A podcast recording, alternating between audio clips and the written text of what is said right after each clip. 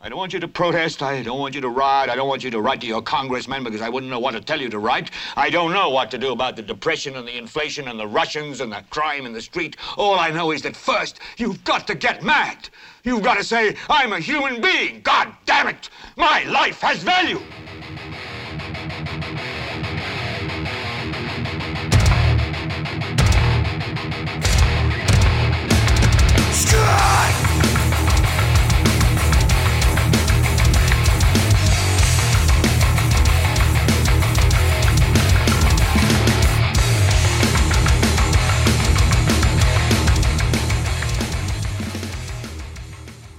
¿Qué tal gente? Yo soy Carlos Rodríguez Duzán, esto es Helvete, bueno ya es el segundo Helvete del 2020.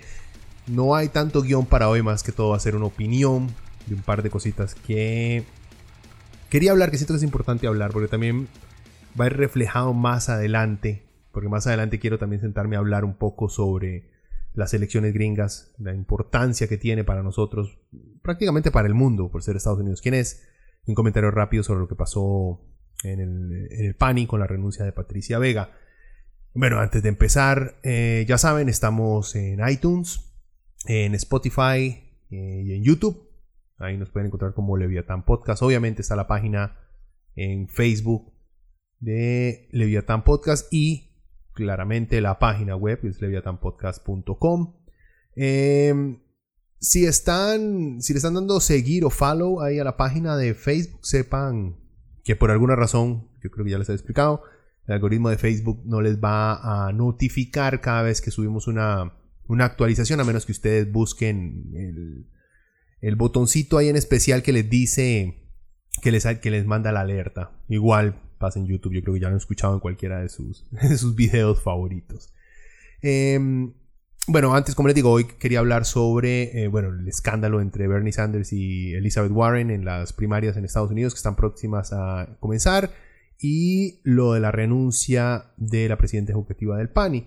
Eh, pero antes, nada más para ponernos al día, en este momento estoy trabajando en una autopsia, es autopsia prácticamente es un podcast dedicado a hablar sobre diferentes géneros eh, subgéneros dentro del metal. En esta ocasión quería hacerlo bien y empezar hablando sobre el heavy metal en general, o sea, como género, cómo nació.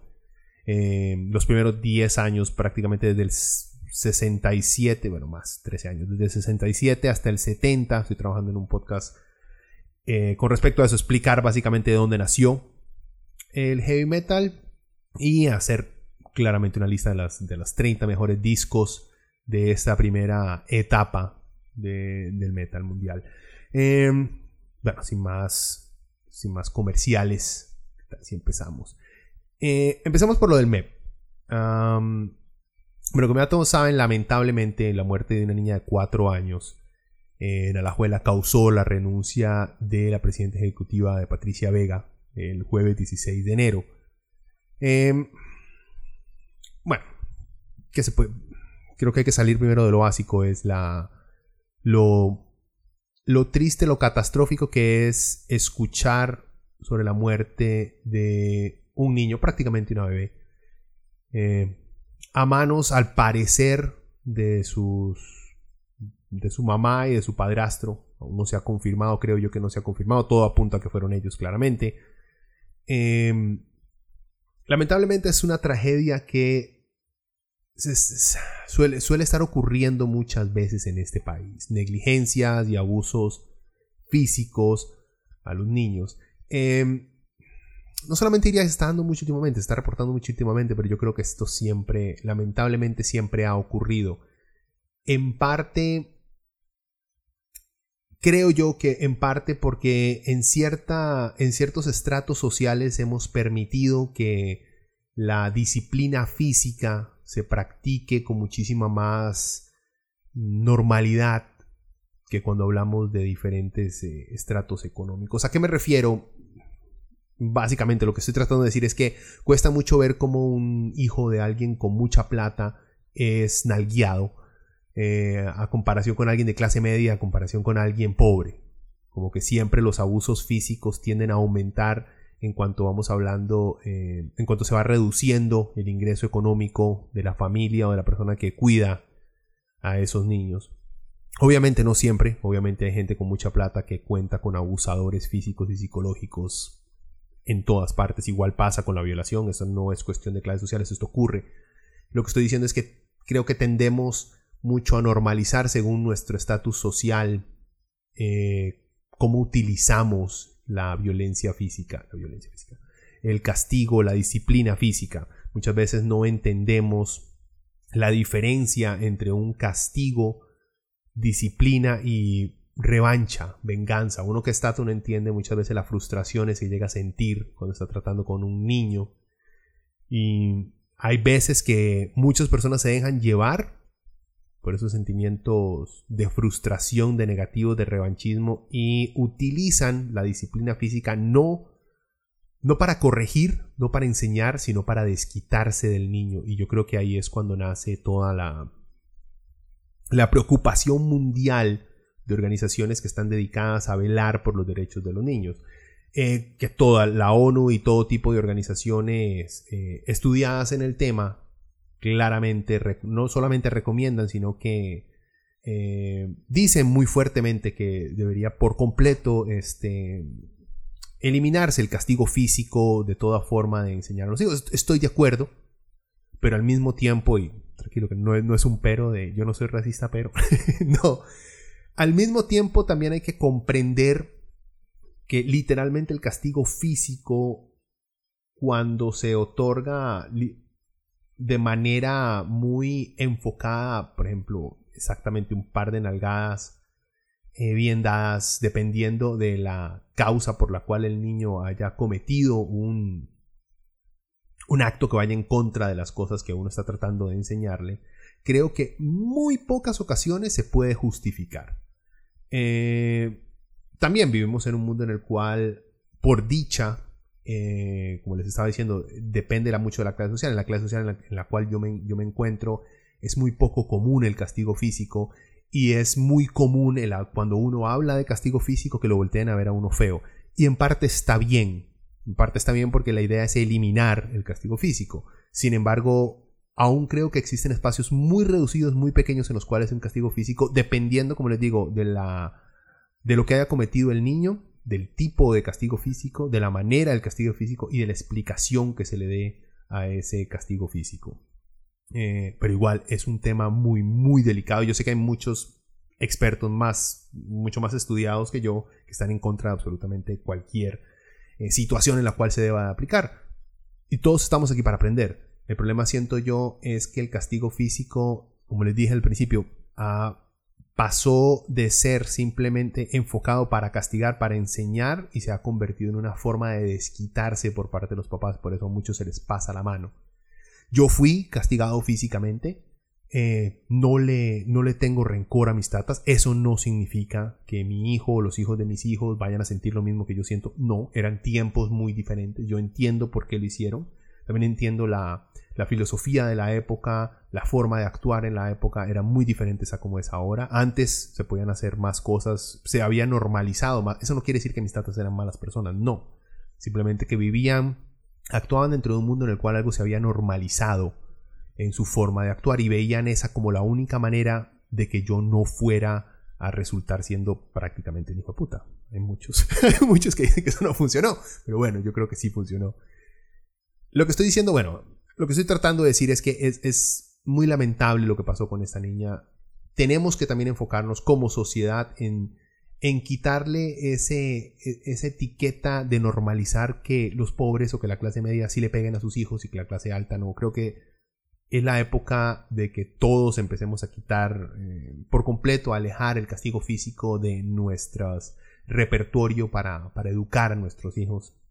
Eh, siento yo que es muchísimo mejor hablar con ellos y quitarles cosas que, les gusta hacer, televisión, eh, computadora, salir a jugar, eh, y conversaciones, y siempre explicarles por qué se hacen las cosas, y siempre tomar en cuenta actuar en bienestar del niño y no en revancha, no porque uno se siente mal y quiere disquitarse con alguien, entonces se desquita con el niño que no puede defenderse, así que hay que tomar en cuenta eso, ¿verdad? En fin, lo de Patricia Vega, el renuncio, la renuncia de ella sin haber averiguado nada sobre ella. Eh, al principio me pareció una movida política muy baja, por el simple hecho de exigir la renuncia de una ministra porque falló un procedimiento. Si ella fue parte de ese procedimiento, si ella fue la que, digamos, no prohibió al PANI para que actuara de manera rápida y pronta con respecto a las acusaciones de abuso que habían tenido sobre esta niña que falleció. Estoy de acuerdo con que haya renunciado y que hasta debería tal vez afrontar cargos cargos legales cualquier persona que haya trabajado en el PAN y que por negligencia permitió que pasara lo que pasara. Sin embargo, ella no era parte, como tengo entendido, no era parte de esa cadena, de ese proceso, como dicen los gringos, de ese workflow a la hora de averiguar este, si había que proteger inmediatamente a la niña. Hubo un error, la señora Vega ya lo, lo aceptó antes de irse. No la conozco, sí averiguando un poquito más sobre Patricia Vega, también vi que dentro de la institución ya tenía varias, este, se habían presentado varias denuncias en contra de ella por acoso laboral, si no estoy, si no estoy mal. Eso no quiere, que tenga alguien acusaciones no quiere decir que sea culpable. Eh, va en el caso de esta mujer como en el caso de cualquier eh, hombre o individuo que también se le presenten acusaciones. Si no han sido determinadas, si no ha habido un proceso que ha llegado a una conclusión, no podemos asegurar que las cosas hayan pasado pero sí tenía, digamos, muchos roces al parecer ella dentro del PAN y entonces su renuncia no es solamente por este último incidente. Lo que sí me parece, digamos, peligroso es que como sociedad y como medios de comunicación no, no, logramos detectar a esos oportunistas políticos, como por ejemplo esta señora Ivona Acuña, que salió diciendo sobre Patricia, dijo, una vez más usted, Patricia Vega, es responsable de la muerte de un niño en nuestro país. Vea, eso es una irresponsabilidad el ponerse a echarle la culpa de la muerte de un niño. Algo tan trágico, algo que pega tanto a la sociedad. La muerte de un niño es algo que moviliza a la gente, es algo que putea a la gente. Y echarle la culpa directa a un funcionario alto que no está dentro de la cadena de responsabilidades de su trabajo me parece una irresponsabilidad y un oportunismo político descarado y asqueroso. No puedo esperar menos de alguien como, como la señora Cuña, la verdad. Todo su, todo su estadía ahí en la Asamblea Legislativa ha sido honestamente un, un despliegue de incompetencia, de oportunismo, de irresponsabilidad para con el país y para con el futuro, que no podría esperarnos de ella. A mí me sorprende que no haya dicho más tonteras con respecto a esto. Aún, aún estoy esperando a ver qué pasó con la, con la demanda que puso Acuña a este médico que le había puesto en redes sociales que era muy fea y que nadie se la quería coger. Sí, señor, es una falta de respeto, pero la, la tipa esta trató de mandarlo por eso. Yo no entiendo, o sea, cómo alguien va a demandar a otra persona porque le dijo, más es que usted nadie se la quiere coger. Ah, voy a demandarlo. ¿Por qué? ¿Di qué? me encantaría sentarme en ese juicio a ver cómo ella lleva a Maes desfilando para que prueban que es mentira. Ah, sí, no, yo sí me la quiero coger. Ah, no, yo también. O sea, por Dios, hay que ser, hay, hay, hay que ser un ridículo para amenazar al público con demandas superfluas y también es una, una pérdida de tiempo, ¿verdad? En fin, no se la montemos a la pobrecita señora Cuña que tiene mucho que leer y que estudiar. Em, en fin, como les digo, cuando menciono a los medios y que es un problema es porque siento que es peligroso el echarle la culpa a un ministro por una falla institucional que está ocurriendo. Como les digo, no tengo un historial de todas las fallas del PAN y supuestamente varias veces durante el periodo de Patricia, de, de Patricia murieron varios niños por negligencia del PANI este, lo cual es muy, muy lamentable. Pero ella también al irse dijo algo muy claro, prácticamente expresó que no existe eh, voluntad política, voluntad política es ganas de hacer las cosas por parte de este gobierno para cambiar las metodologías dentro del PAN y para cambiar a la gente que está ahí y para actualizar las formas en las cuales trabaja. Sí, claramente quitándose la culpa, echándole un poquito la culpa al gobierno de Alvarado y a los diputados, que supongo que también están ahí bloqueando formas de, de, mejorar el desempeño que tiene el, PAN. En fin, mi punto es que me preocupa, me preocupa eso de empezar a echarle la culpa a ministros por cosas que vienen trabajando mal desde hace mucho tiempo. Pero supongo que eso es lo que ocurre en todos los gobiernos, ¿verdad? El gobierno entrante se hace responsable de las cagadas de gobiernos anteriores, aunque el PAN, y bueno, antes no era que estaba otro partido, era Luis Guillermo Solís el que estaba ahí en el poder, así que el PAC es el que se ha terminado tragando todas estas broncas. Me digo, muy triste, muy lamentable, pero esperemos que podamos ver más allá, como les digo, más allá de esos simples oportunismos políticos, eh, de simplemente utilizar a una figura o alguien que puso el PAC para darle al partido entero sin eh, proponer reformas claras y precisas para la protección de los niños en este país. Esperemos que no quede aquí, que no quede simplemente en pedir la cabeza de alguien y luego olvidarse de este tema o esperar que pase la próxima tragedia. Esperemos que de verdad pase algo en el PANI porque lo necesitamos todos. Y, gente, o sea, si escuchan a un carajillo pegar alaridos a cada rato porque los tatas se nota que le pegan o con muchas marcas. Vean, yo soy tata, a mí me da pánico cada vez que mi hijo se cae y le queda una marca, porque digo, puta, van a creer que le estoy pegando. Sin embargo, es mejor llamar al PANI, que el PANI venga, investigue y haga, no, fue un error, el carajillo nada más, claramente nada más se cayó, tal cosa. Es mejor eso a tener que lamentar la muerte de un niño. Así que no le tengamos miedo a hacer esas, hacer esas denuncias. Bueno, después de un tema, después de un tema tan triste y un poquito fuerte, eh, hablemos un toquecito de, de, Bernie y de, y de Elizabeth Warren, de las primarias gringas. Eh, bueno, aquí en Costa Rica vamos a tener, no primarias, pero vamos a tener dentro de dos semanas, creo, elecciones municipales ahí para tener alcaldes, que lamentablemente al parecer a nadie le importa. Eh, aunque debería, a todo mundo debería importarnos, porque las seguridades de nuestros municipios, de nuestras ciudades, dependen de nuestros alcaldes y también sacar a, este, ¿cómo se dice? Sacar a parásitos que lo único que saben hacer es eh, sacar un salario y perpetuarse en el poder como Johnny Araya, yo creo que ya es hora de que la gente vaya a votar para sacar este tipo de la alcaldía en San José. Imagínense qué bonito sería San José si tuviéramos un, alcalde con visión, un alcalde capaz, no el incompetente de Johnny que tiene, yo creo que tiene más de 25 años como alcalde, gente, por Dios. Em, bueno, el tema que quería comentarles es, como ustedes saben, algunos saben, Estados Unidos está pasando por sus primarias en el Partido Demócrata. Los gringos básicamente tienen un, tienen un sistema político muy parecido al que teníamos nosotros acá en Costa Rica. Acá era nada más el PLN y el PUSC. Allá son nada más los demócratas y los, y los republicanos. Existen otros partidos dentro de Estados Unidos, el Partido Verde creo que es uno, y hay otros partidos, Partido Libertario creo que también está por ahí. Eh, pero no tienen, honestamente, el único peso que tienen es cuando llega un independiente y le quita votos, digamos, a uno de los dos candidatos principales de los grandes partidos. Pero no tiene mucha injerencia otros partidos políticos, cosa que por dicha nosotros sí tenemos acá. Gozamos de una, de una democracia muchísimo más sólida que los gringos. En fin, ahorita están en la, eh, los que han estado prestando atención, eh, se acerca la primaria para eh, elegir al candidato que va a enfrentar, el candidato demócrata que va, a elegir, que va a luchar contra Donald Trump. Y el pleito está prácticamente entre tres candidatos, entre Joe Biden, que fue el vicepresidente de, de Barack Obama cuando estuvo sus ocho años ahí, Biden estuvo ahí sin hacer nada por dicha. Elizabeth Warren, eh, Elizabeth Warren que se convirtió en los últimos años en una de esas progresistas eh, gringas que más luchaban o que luchan en contra de bancos y entidades financieras que pretenden salirse con la suya, no pagar impuestos, hacer lo que les da la gana. Y Bernie Sanders, eh, socialista, que tiene un récord impecable en Estados Unidos por la lucha de los derechos de minorías. Bernie estuvo apoyando los derechos, eh, las marchas, los derechos civiles de los negros.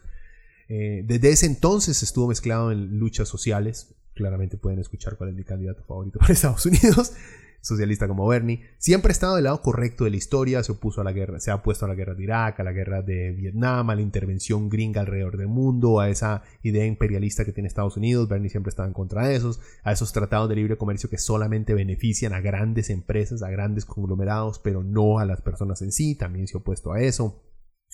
Eh, tiene una, una, visión muchísimo más este, humana con respecto a la migración de latinoamericanos desde Estados Unidos.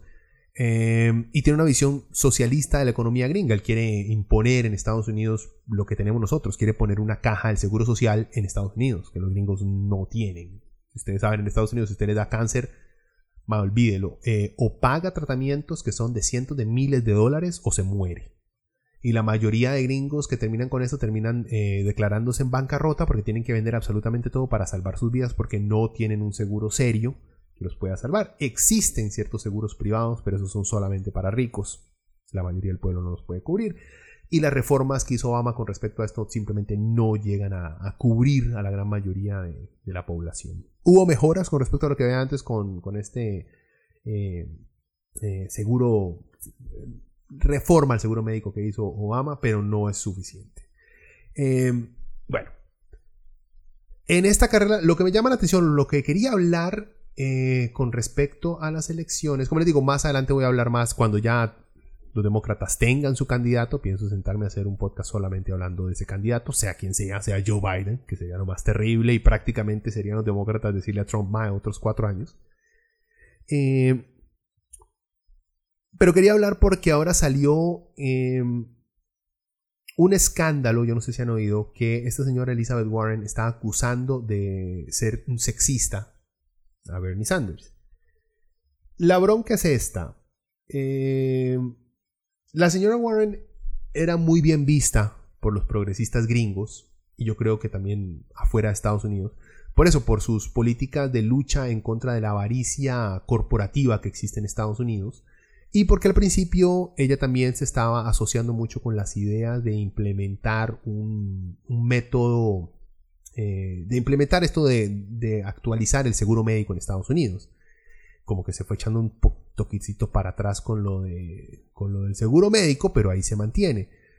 En fin, ella y Bernie supuestamente eran muy buenos amigos y resulta que eh, como se acercan ya las primarias y sus números, los de Warren, no habían crecido, no han crecido lo suficiente, como que decidió su campaña lanzar un ataque a Bernie Sanders llamándolo sexista. ¿Cómo fue? Pues simplemente eh, gente de la campaña de Warren le informó a CNN que en una conversación que tuvo Warren con Bernie Sanders en el 2016 creo que fue, Bernie le dijo a Elizabeth Warren que él no creía que una mujer podía ser presidente. Eso es todo. No hablaron, en el reporte no hablan del contexto, en el cual se dice que es muy importante. Eh, no hablan eh, de qué siguió después de eso, de qué hizo Warren y qué, hizo Bernie después de eso. Nada, simplemente que Bernie en algún momento pronunció las palabras, yo no creo que una mujer pueda ser presidenta. Y ya, lo dejaron ahí. Lo sacaron a CNN y CNN, NBC, todos los medios gringos odian a Bernie Sanders. ¿Por qué? Porque es socialista. Entonces lo detestan.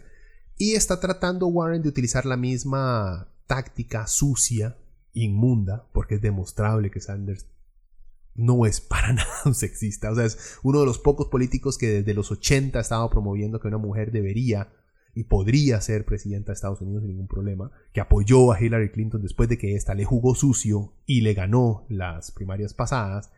Aún así intentan, porque esta fue la estrategia de Hillary en las primarias del 2016 también, cuando Bernie le iba ganando, ella empezó a sacar eh, que sus seguidores, no ni siquiera Bernie, que, que algunos de los seguidores de Bernie eran unos sexistas, los Bernie Bros, que eran unos sexistas asquerosos y que por eso no, no había que votar por Bernie. Todo culpa por asociación, ¿verdad? Eh, en fin, Warren está haciendo exactamente lo mismo. Los que vieron el debate presidencial la semana pasada pudieron observar cómo eh, CNN asquerosamente, de la manera más una falta periodística indecente, honestamente, de preguntarle a Bernie si era cierto que él había, había dicho que una mujer no podía ser presidente. Bernie contestó que no, que él siempre había apoyado a una mujer y no sé qué. Inmediatamente se voltean, ven a Elizabeth Warren y le dicen, eh, doña Elizabeth, este, ¿qué hizo usted después de que Bernie le dijo que, que una mujer no podía ser presidenta? Ignorando que Bernie acababa de decir que no. O sea, todo buen periodista, todo, no buen periodista, todo periodista con un cerebro en la cabeza, simplemente se voltea y le dice a la otra persona, bueno, él está diciendo que no es cierto. ¿Es cierto o no? ¿Qué fue lo que dijo? ¿Cuál es el contexto? ¿Por qué usted saca esto hasta ahora? Uno indaga un poquito más, hace un par de preguntas más. Pero bueno, CNN no está, al parecer, en el negocio de dar noticias, sino de simplemente apoyar o aplastar a candidatos que al parecer a sus dueños no les convienen. Entonces se armó este desmadre y luego Elizabeth Warren se acercó a Bernie a decirle que por qué le había dicho mentirosa y el madre le dijo que vea que si quería hablar de eso que lo hablaran pero después que no ahí. Y por dicha, le, salió el tiro por la culata a la señora Warren, porque en los últimos este, encuestas que se han hecho en Estados Unidos, la tipa cayó un par de puntos. Y esto un montón de gente que había hecho donaciones en su campaña ha pedido que le devuelvan la plata, porque no está de acuerdo con esa, con esa forma tan repugnante de utilizar este, el machismo que existe claramente dentro de la política gringa y la sociedad gringa y la nuestra también, no estoy diciendo que los gringos sean peores a nosotros, jamás, igual que acá, eh, utilizando esta etiqueta de sexista para traerse abajo a Bernie Sanders, aun cuando todas las acciones de Sanders, las acciones del a través de toda su carrera dicen exactamente lo opuesto. Le salió el tiro por la culata, se le cayeron los números y lamentablemente le hace, las, lo que a mí me da cólera de todas las asociaciones que la señora Warren le hace un, le da razones a esa derecha asquerosa gringa que existe y que percibe, digamos, y que vive y aumenta seguidores en YouTube. Si ustedes nada más lo ven, la cantidad de comentaristas eh, machistas, eh, alt-right, que existen ahí odiando y echando la culpa a las mujeres por absolutamente todo, es gigante. Pues Warren les dio más, más municiones a estos cretinos. ¿Por qué? Porque, vean, si fuera verdad lo que está diciendo ella, hubiera por lo menos en el momento en que Bernie lo negó, hubiera ella sacado los detalles más de la conversación, el contexto de la conversación y hubiera explicado el por qué. Uno no acusa a alguien y después dice, no, sí, yo dije esto, pero, pero no importa, hablemos de otras cosas porque otras cosas son más importantes. No, usted está haciendo una acusación muy seria. No puede simplemente ignorarla después porque vio que no le convenía. Como les digo, afecta a un movimiento nos, no movimiento, nos afecta como sociedad, porque estamos avanzando, estamos avanzando en el escuchar a las víctimas de violación, de abuso, las estamos escuchando, les estamos dando su importancia, pero cuando políticos como Warren utilizan, utilizan este tipo de movidas, lo único que hace es que a ciertos cretinos les da razones para hacer, ve, hay veces que no hay que escuchar a las mujeres, porque hay veces que usan esas cosas simplemente como movidas políticas sin ser cierto. O sea, y es triste ver cómo hasta gente, hasta gente en Fox News, que si hay alguien que odia a los demócratas y a los socialistas en Estados Unidos es Fox News. Hasta cómo Fox News salió a defender a Bernie.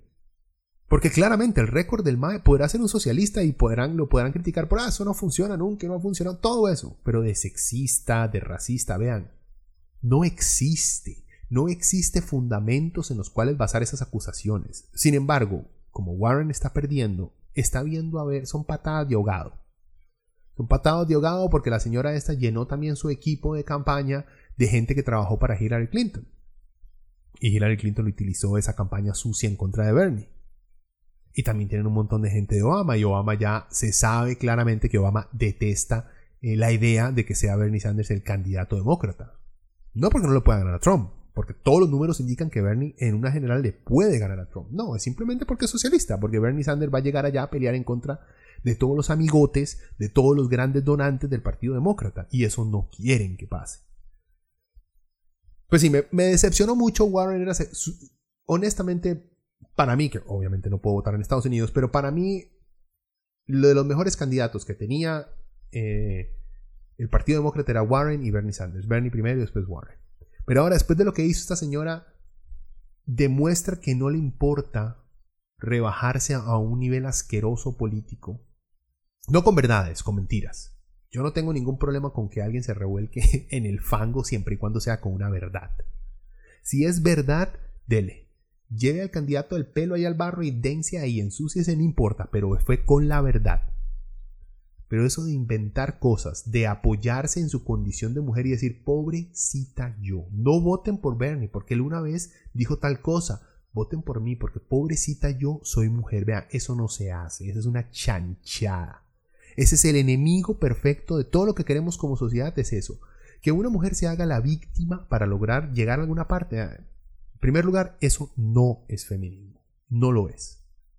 No lo es. El hacerse la víctima para lograr una, posición política no es feminismo. Qué lástima, honestamente. Una, se me reventó la burbuja, la triste burbuja que tenía sobre Warren, que en mis fantasías gringas eh, existía Bernie como presidente y a como vicepresidente. Hubiera sido un, tiquete presidencial para mí excelente, la tipa es muy buena en aspectos económicos y financieros pero al parecer no tiene escrúpulos con tal de eh, es capaz de apuñalar a sus compas con tal de lograr un cargo político. Y eso honestamente es muy muy muy triste. Bueno eh, dejémoslo hasta aquí. Quedó cortico esta semana creo que como de media hora nada más por dicha. Eh, la próxima semana vamos a ver qué, qué nos llama la atención para hacer un podcast nuevo como les digo estoy trabajando en un programa ya muchísimo más largo más carnita sobre el heavy metal y decidiendo cuál va a ser la estrategia para este 2020, a ver si sigo con Helvetes o si simplemente me dedico a un programa, si hago uno semanal siempre o si simplemente me siento, me, me siento a investigar sobre temas que me interesan y lanzo programas largos sobre un tema en específico para poder este, adentrarme bastante en eso. Aún está en, está en veremos, estoy viendo a ver cómo con respecto al tiempo también cómo nos va. Eh, pero bueno, estén chequeando la página ahí en, Facebook. Como les digo, cuando me acuerdo mandar un tweet sobre los nuevos programas, también lo mando. Ahí está, lo pueden buscar en Twitter como Leviathan Podcast. Le tengo un odio a Twitter y un asco. Eh, pero hay mucha gente ahí y hay muchos de ustedes que tal vez lo gustan. Entonces voy a tratar de estarlo actualizando un poquito más. Y por qué no armar broncas con alguien. Porque al parecer Twitter es eso. De agarrarse el pelo con la gente, si no, no tiene sentido. Eh, bueno, gente, eh, nos escuchamos y estén pendientes. Pura vida. Chao.